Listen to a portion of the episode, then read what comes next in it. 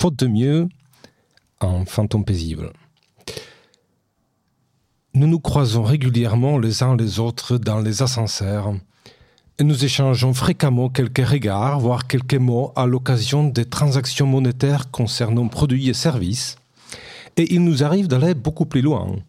Nous formons des couples, des binômes, des troupes, des quadruples, des familles, des groupes, des équipes, des bandes organisées, et au-delà, des entités encore autrement plus importantes et géométriquement complexes que je ne serais probablement pas capable de saisir ou de décrire. Bref, nous sociabilisons sans cesse et pour toutes sortes de raisons, et cette activité intense, effrénée, nous fait parfois oublier les bases de la pratique. Et oui, ce sont souvent les choses les plus évidentes qui réussissent à passer inaperçues, qui parviennent à se faufiler dans les angles morts de notre perception du monde. Ainsi, ai-je remarqué, nous avons tendance à nous considérer un peu naïvement seuls. Non pas seul au monde, je ne veux nullement parler du sentiment de solitude. Ce qui m'intéresse là, c'est cette idée particulièrement répandue d'être une seule et unique personne, d'occuper une seule et unique place au restaurant ou dans une assemblée, d'avoir un seul et unique visage, certes changeant, mais néanmoins stabilisé, récurrent. Un visage que l'on amène dans une réunion et avec lequel on répare quatre heures plus tard pour faire autre chose, comme si de rien n'était. Hélas, hélas, à bien regarder, nous ne sommes jamais seuls.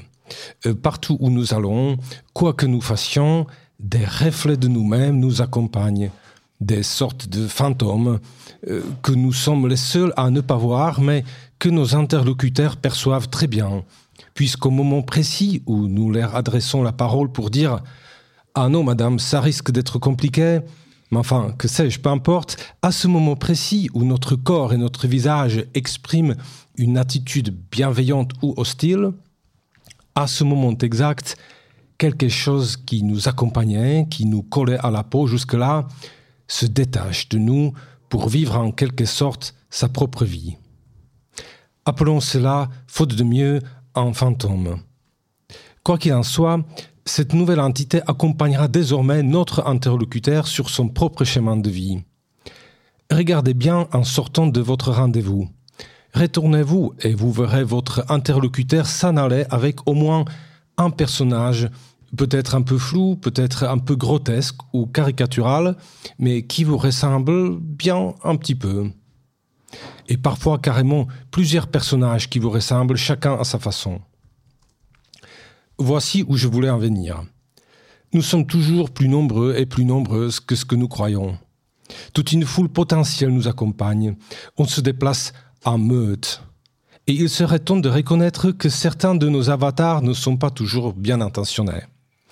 Ils suivent nos interlocuteurs chez eux, à la maison, marchent sur la moquette avec leurs chaussures pleines de boue, se servent dans le frigo sans rien demander, se vautrent sur le canapé tout en posant des questions indiscrètes, voire carrément gênantes.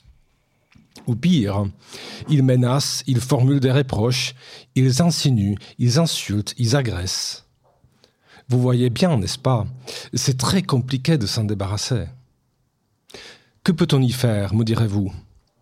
Alors justement, j'allais y venir.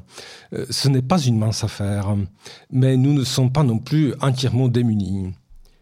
Il semblerait, d'après les manuels d'exorcisme que j'ai pu consulter, le fameux Exorciser le quotidien, notamment, sorti récemment en édition de poche, il semblerait que cela demande un peu d'attention et un peu de coopération.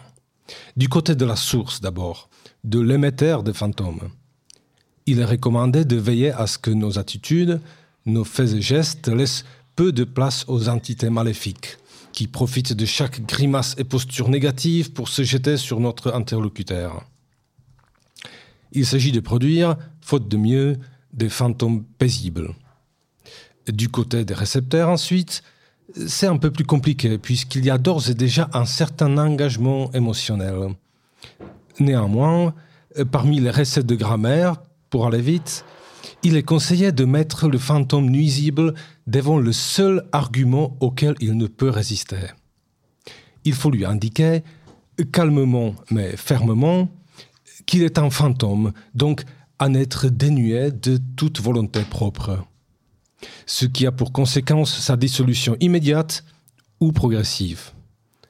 Bon, euh, comme d'habitude, tout cela semble toujours plus simple à dire qu'à faire, mais avec un peu d'entraînement, il est permis de presque tout espérer.